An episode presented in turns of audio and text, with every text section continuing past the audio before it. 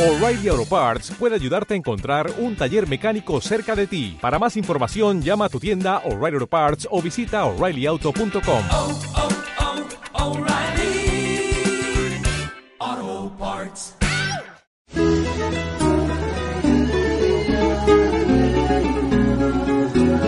Somos canarios.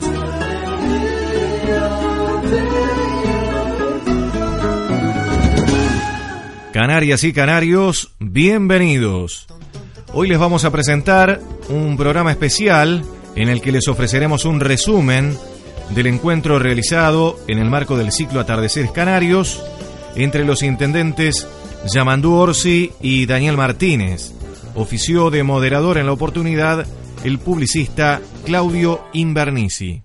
¿Qué es lo primero que se les ocurre hablar? ¿Y a cuál de los dos se le va a ocurrir hablar primero? Al dueño de casa. Por donde me toca estar y en un encuentro como este, lo primero que se me ocurre hablar es poder entender de una buena vez lo que es una dimensión metropolitana, lo que es una metrópoli. Y cómo la metrópoli es algo más que la ciudad o más que el departamento. La metrópoli es otra cosa que con Daniel lo hemos masticado mucho y hemos visto todo lo que queda todavía como para entender y para, y para que nuestras instituciones incorporen. Eso es lo que se me ocurriría de arranque, de verdad, por estar con... Podemos hablar de fútbol, pero vamos a durar poco si hablamos de eso, porque no, no, no suele ser buena la relación. No es buena la relación con Daniel, este, porque él no tolera mucho, no, no, no. No, no, tolero. Este, pero, pero a mí se me ocurre, se me ocurre que si un día, las veces que nos juntamos con Daniel, se nos ocurre siempre alguna cosa nueva de la dimensión esta y después, este, si lo fuéramos anotando todo lo que hablamos, Daniel, este, tendríamos una lista enorme, porque dos por tres se, nos ocurren cosas, porque le- reconozco, me- capaz que me pasa a mí, descubrir esto que es la metrópoli, la dimensión metropolitana, ha hecho, por ejemplo, que, que, que ya no me enoje cuando va, va al aeropuerto y veo un cartel que dice bienvenido a Montevideo, ya no me genera enojo. Este, porque te Bueno, explica, no, en realidad está bajando, está, desen- está- el avión baja en, la, en el área metropolitana de Montevideo, está bien, está bien. Pero lo he dicho muchas veces esto, pero lo digo de verdad, me pasa eso. Eh, eh, es el área metropolitana de Montevideo, donde el departamento de Canelones tiene mucho este, que ver con esa realidad. Este, y cuando de repente la, la realidad paulista, por ejemplo, el grande ABC de San Pablo, entonces, ¿de dónde, de dónde fue? De tal lugar. Y es una, una ciudad que está pegada a San Pablo. Es todo lo mismo.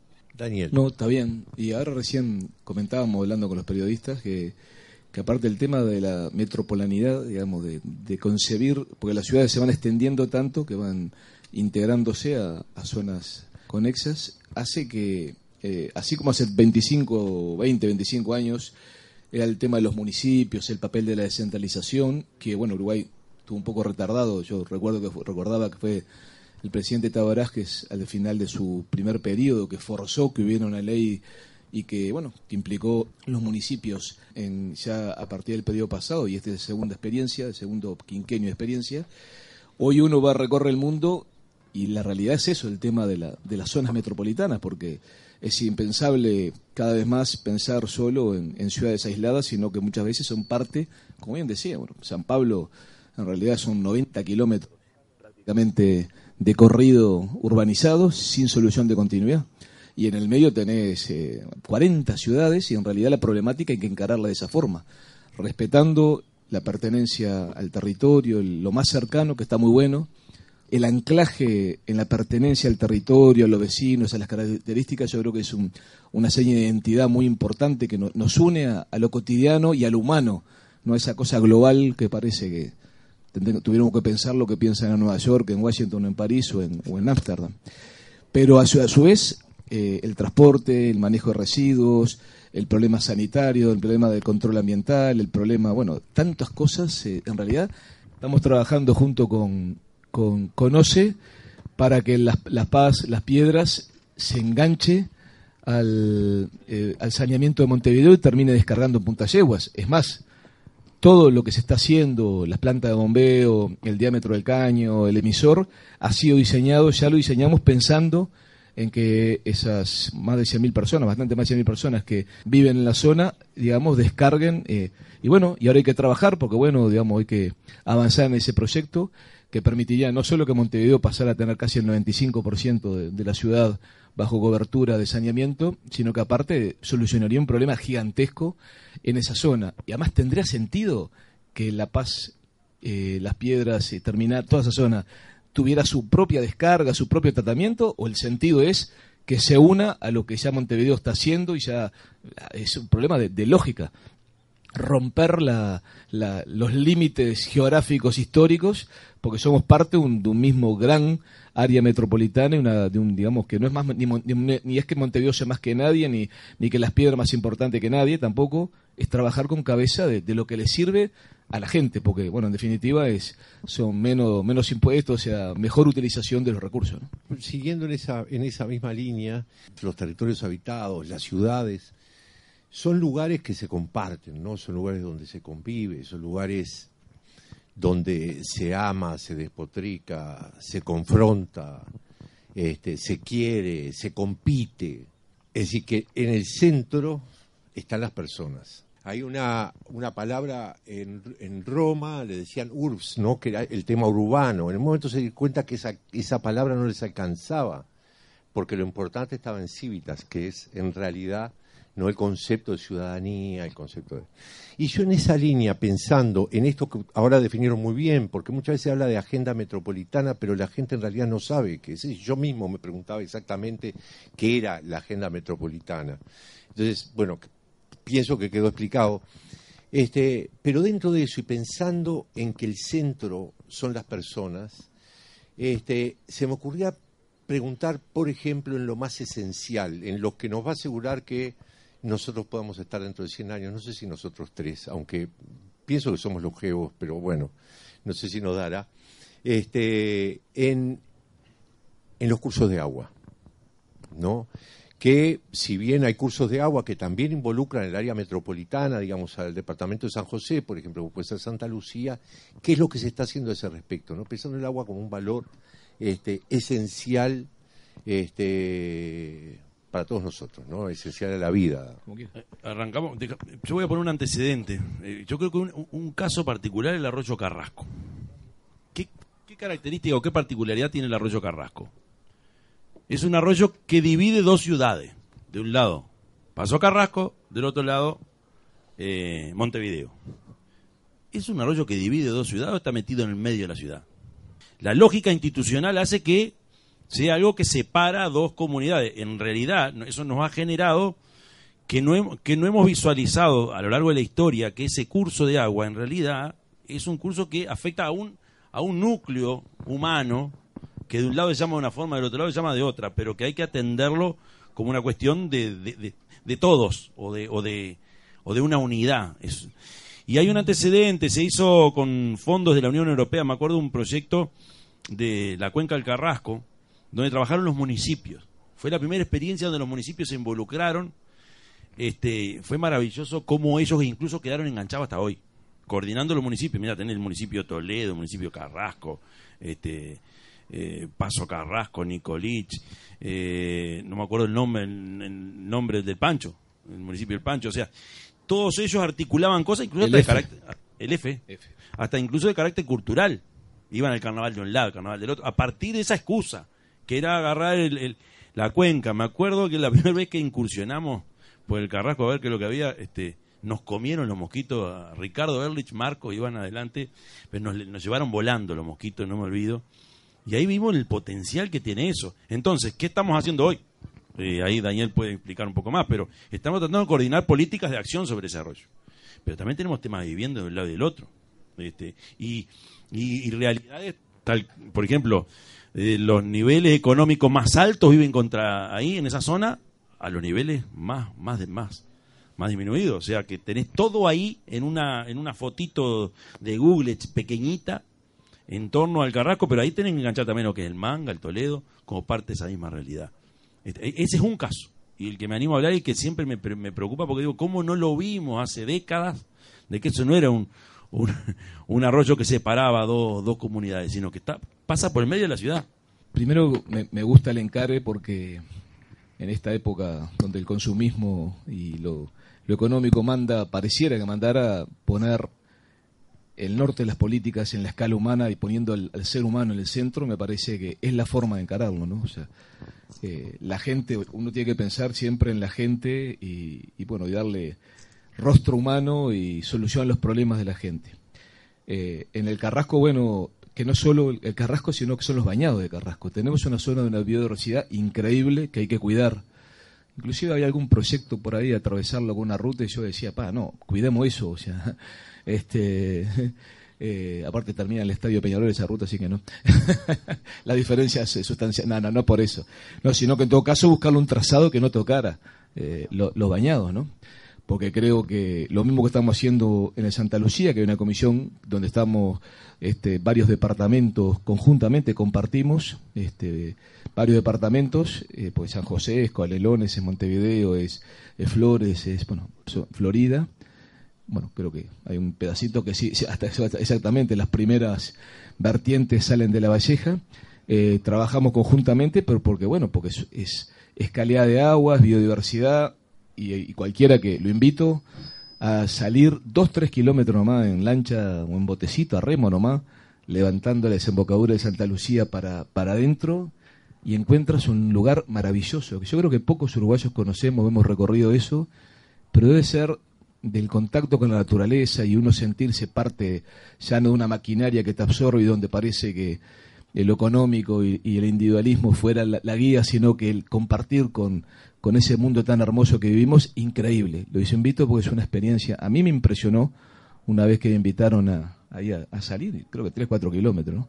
Digo, parece mentira que tan cerca de, la zona más densamente poblada del país eh, haya la variedad de pájaros, de animales, de vegetación, de todo tipo de árboles. Pero bueno, eh, en realidad estamos haciendo en varios aspectos. O sea, bueno, una vez recuerdo que estábamos trabajando en la Intendencia de Montevideo como parte de ese acuerdo de juntos mantener eh, los cursos de agua y le toca una parte que le tocaba a Montevideo y bueno, la verdad que fuimos juntos. También había mosquito, ¿verdad? Este, a- bueno, a ver lo que eran las obras de limpieza, porque bueno, como el Arroyo Carrasco tiene algunos lugares eh, con bueno con donde hay gente que termina clasificando y vertiendo sobre el curso de agua y aparte hay polución industrial, o sea, hay que estar permanentemente limpiando. Ahora terminamos de hacer, yo voy a ir dentro de unos días, eh, ya no en la zona del E, que es el límite más costero, sino en la zona del F, la Intendencia de Montevideo hizo limpieza descomunal en la zona de bañados, pero sacamos cientos de toneladas, pero eh, no tengo el número final, pero tal vez más de mil toneladas de basura, una cosa increíble. Se ha hecho un trabajo muy hermoso. El Pancho me decía que ha estado, Pancho es el, alcalde del EFE, que, que realmente es una muy importante y, y aparte, bueno, a- hace a, entender que el ser humano tiene que tener capacidad de convivir con el entorno, ¿no? Y que es parte de la calidad de vida. La vida no es solo un televisor LED más grande o un auto último modelo o tal vez no sea solo eso, no, no es lo más importante. El lograr convivir con el mundo y con, la, con el medio ambiente y preservar esa zona de biodiversidad hace al futuro nuestro y de, y de la gente que queremos. Pero también el arroyo de las piedras. La vez pasada charlábamos en eso de ver qué hacemos juntos. Eh, yo había hablado ya previamente algo a raíz de una experiencia que tenemos en, en la limpieza de algunos arroyos y de cursos de aguas en Montevideo en acuerdo con el Ministerio de Defensa de hacer un, un, un, un acuerdo conjunto con el Ministerio de Defensa para, bueno, el arroyo de las piedras y otros lugares, eh, tener el mantenimiento que, bueno, de zonas que, que aparte atraviesa algunas zonas muy pobladas, pero otras zonas no tanto. Y de qué forma también logramos integrar. Eh, yo hay, hay un- otra experiencia común que tuvimos. Eh, hay una zona donde en Montevideo, de un- eh, del lado de Montevideo, una zona con gente con poder adquisitivo muy importante, del arroyo Carrasco, y del otro lado hay un asentamiento, del lado de Canelones. Y había un problema porque ahí hay un puente donde solo pasa una moto y gente a pie. Y una de las iniciativas que nos, se nos se nos llegó a plantear por problemas, bueno, de delincuencia, de seguridad, porque, claro, lo- los patrulleros vienen por Montevideo y no pasan, o sea, no pueden pasar. Algo parecido, parecía sobre el, Marco- el Marcón y, las Acacias, ahí que, terminamos construyendo do- dos puentes en la Intendencia de Montevideo. Eh, y, charlando, yo le decía, pará, vamos a aislar una zona de otra, es como, pucha, es como guetizar.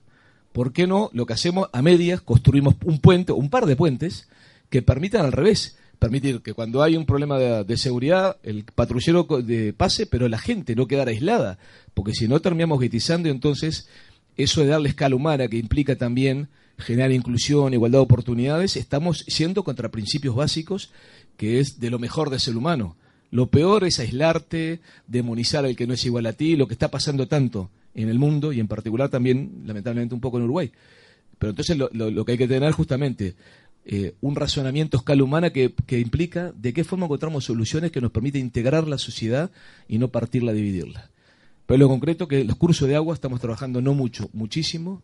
eh, y bueno, justamente en estos días se ha, habido bueno cosas bien importantes y hace a recuperarlo, ¿no? O sea, en Montevideo está el famoso plan Miguelete, que implicó no la eliminación total, pero la eliminación de cinco, de sí, cuatro por lo menos, de los principales asentamientos donde había gente clasificada y terminaba virtiendo sobre el curso de agua. Hoy en Miguelete está mejor, obviamente no está perfecto. Inclusive los invito a ir detrás del cementerio del norte y encontrar un Miguelete lleno de meandros con árboles hermosos, algo que uno dice, ¿esto es el Miguelete? Sí, esto es Montevideo, centro de Montevideo, detrás del cementerio del norte. Vamos y ahora estamos vamos- encarando el pantanoso.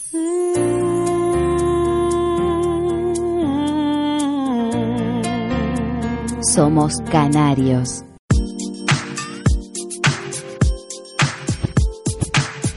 Estas son nuestras vías de comunicación. Email somoscanariosradio.com. Correo de voz y SMS 099-519434. Les estamos ofreciendo a ustedes un programa especial de Somos Canarios, hoy con un resumen del encuentro realizado en el marco del ciclo Atardeceres Canarios entre los intendentes Yamandu Orsi y Daniel Martínez. Oficia de moderador el publicista Claudio Invernici. Hay un plan de reordenamiento rural en Canelones y un Montevideo rural con una producción muy importante, ¿no? Hortalizas, eh, hojas, frutas. Y está la UAM. Empieza a construirse este año. Nosotros tenemos un departamento muy particular donde casi el 30% de la población rural del país está en Canelones. Y saludo acá a alcaldes de la zona rural, o, alcaldes muy ruralizados, este, como el alcalde del Tala que está ahí. Gracias, Mario. Este, eh, el 2% de la superficie agropecuaria del país es, es- esos canelones, desde el punto de vista productivo. O sea que desde el punto de vista del territorio no es tanto, pero el 30% de la población rural, nada menos. Eh, o sea que, y, y un 90 y pico por ciento de esa producción está en manos de productores familiares. A eso si vos le, si a ese componente le agregás que tenés 30 municipios, y si fueras a hablar de centros poblados, 60 y pico, te da un combo muy particular en el departamento este. Un departamento que, que grande Canelón, Canelón no es grande, debe ser el departamento más chico, es chico. Pero en un departamento tan chico tenés toda esa realidad, donde campo y ciudad se, se articula o se vincula de una manera mucho más, mucho más fluida. Este, es difícil que vos recorras Canelón y recorras 10, 15 kilómetros sin encontrarte con un centro poblado. De eso estoy hablando, no es, no es Tacuarembó ni Durán. Esa realidad hace que nos hayamos tenido que poner a pensar en una estrategia distinta. ¿Qué quiero decir con esto? Que apareció, por ejemplo, el agronegocio, no en la dimensión que el resto del país, estoy hablando de la, de la agricultura extensiva, ¿no? donde aparece la empresa al lado del productor familiar. Por poner un ejemplo. Esto nos llevaba algún dolor de cabeza, que ha sido noticia, que tiene que ver con el tema ambiental, contaminación, de los cursos de agua. Creo que mucho tiene que ver, más allá de los modelos, es que mientras vos tenés un vecino que vive ahí, planta sus cosas, el otro manda a una empresa que fumigue y andás a ver. Esta realidad y esta, esta cosa tan intrincada que es la, realidad demográfica de Canelones nos hizo pensar si no podíamos hacer un ordenamiento territorial del territorio rural de Canelones. Porque por lo general lo hacemos en torno a corredores urbanos y nos ha ido bastante bien. Ahora, la ruralidad, la pucha. Este, sentarnos a pensar eso y vamos a tener líos, seguro, porque vos tenés. Y, el planteo que se me hace ¿qué van a prohibir? Entonces, entre, entre lo que se prohíbe o que se pretende que se prohíba y entre este, la libertad absoluta de hacer cualquier cosa, entonces ahí tenés que combinar y bueno. Y hoy nos está dando un, un proyecto que está ahí, que ahora va a ser va a ser puesto a consideración, incluso va a tener que pasar por la Junta Departamental, por la INOT y todo el lado. Entonces vos, hoy tenemos un material bastante bien hechito, donde se consideró a todo el mundo. Y ahí tenemos más de 40 organizaciones de fomento rural. en Canelones. Pero después se incorporaron también los productores de soja, que también dijeron, epa, nosotros queremos estar. Vitivinícola. Por ejemplo, lo que le pasó a Canelones en los últimos años es que, que la ganadería pasó, pasó a ser el rubro más, más rentable. La ganadería vacuna. O no, no, no, la lechera, sino la otra, que en Canelones no era, no era lo fundamental. Entonces, esa realidad tan, tan intrincada, donde lo único que no se produce en Canelones es arroz, y ya no se produce tampoco azúcar, pero se produjo, ¿te acordás? este, cuando la remolacha. Lo único que no se produce en el país es arroz. Demás, todo se produce en Canelones, todos los productos que en el país hay están ahí. Esta combinación tan explosiva de tantos componentes humanos y económicos hizo que ensayáramos y que diseñáramos un modelo de, de desarrollo rural, este, de ordenamiento que es inédito, porque está no, no, no, no, tenemos antecedentes. Pero bueno, nos tiramos a- al agua y algo lindo está saliendo de ahí. Como tú dijiste, o sea, el Montevideo tiene dos aspectos. Primero, un Montevideo rural muy importante, que no son los dos tercios del, del territorio, sino que es mucha gente trabajando y mucho, sobre todo en la hortaliza, un porcentaje altísimo del consumo de- del país y de Montevideo. Y hay conflictos, también tenemos, estamos viendo de, buscar habilitar zonas logísticas, porque claro, la logística va invadiendo, sobre todo en, en torno a la ruta 1 y la ruta 5, muchos terrenos que hay que preservar para la producción rural. Y entonces queremos, bueno, focalizar, re- rever, focalizar lugares para, bueno, que sirvan, pero que no termine siendo una anarquía donde la logística se coloca en cualquier lado y después, bueno, todos los, los líos. Pero bueno, tratando de respetar las ordenanzas de la ley de ordenamiento territorial, que, que creo que ha sido un avance importantísimo para el país. Y aparte sean cosas increíbles. Yo, por hecho, cu- cuando me enteré que Montevideo se planteaba trigo y se hacía este eh, harina eh, ¿cómo se llama? Este natural, hari- harina orgánica, eh, gracias, se me trancó, la, la neurona se me trancó. Este, viste qué, qué equipo formamos, ¿no? Este, eh, la verdad que es impresionante, eso pasa en Montevideo, o sea, se planta trigo y se hace harina orgánica, que se procesa en el Pagro, ahí en el municipio G, para el lado de Melilla, un lugar increíble, hermosísimo. Lo interesante es el otro, aparte de ese, que es un tema apasionante, porque es mucha gente que le pone mucho amor, que tiene en muchos casos muchos problemas, porque a veces asentamientos se, se instalan cerca de emprendimientos rurales, y como me dijo un amigo, hace como cinco años que no veo madurar un zapallito. claro, porque tenía el problema, la gente iba y le prendía cartucho, ¿no? Este, no va a ser un muro tipo Trump para que la gente no llegue a los zapallitos, ¿no? Queda medio ridículo, ¿no? Pero el, gran desafío que nosotros adoptamos en este periodo fue que la Unidad Alimentaria de Montevideo, que era un proyecto hermoso ideado hace mucho tiempo por mucha gente y que va a tener un montón de complejidades a la hora de su implementación para la simbiosis de lo rural con lo, comercial, etcétera, y lo logístico, pero que sin duda eh, es una, un- algo que es un desafío de, de un salto en calidad y creo que de oportunidad de negocios eh, y de desarrollo tanto para productores como para comercializadores y por qué no para abrir a la- a- al tener una zona en vez de tener nueve hectáreas seis más tres satelitales que tenemos hoy en lo que es el, mercado modelo pasar a tener 90 hectáreas con un inicio de 60 este, donde se va a poder ya no solo trabajar tranquilo si uno va al mercado modelo hoy, tenés que andar corriéndote porque pasan los carritos, porque no hay espacio. Y, por ejemplo, hacer envasado, lo que se dice el packaging, ¿no? O sea, el envasado de los productos, eh, apenas hay un par de lugares que se pueden hacer y trabajan prácticamente uno arriba del otro. Ahí va a haber espacio para hacerlo, va a haber cámara de frío, por lo cual eventualmente hasta se va a poder mantener para exportar o para buscar los mejores momentos de colocar el producto. Es un agregado de valor brutal para los productores y para quienes hoy trabajan. Pero ya no solo para Montevideo, o sea, eso abarca casi todo Canelones, San José, sur de Florida eh, y, Paisa- y Salto y Bella Unión, que hay están todos los invernaderos que durante cinco meses producen para el mercado, el gran mercado que es Montevideo y área metropolitana. Canarias y Canarios, y de esta forma les hemos ofrecido a ustedes un resumen de lo que fue el encuentro entre los intendentes Yamandu Orsi y Daniel Martínez, realizado en el marco del ciclo Atardeceres Canarios. Nos despedimos hasta la próxima semana. Somos canarios.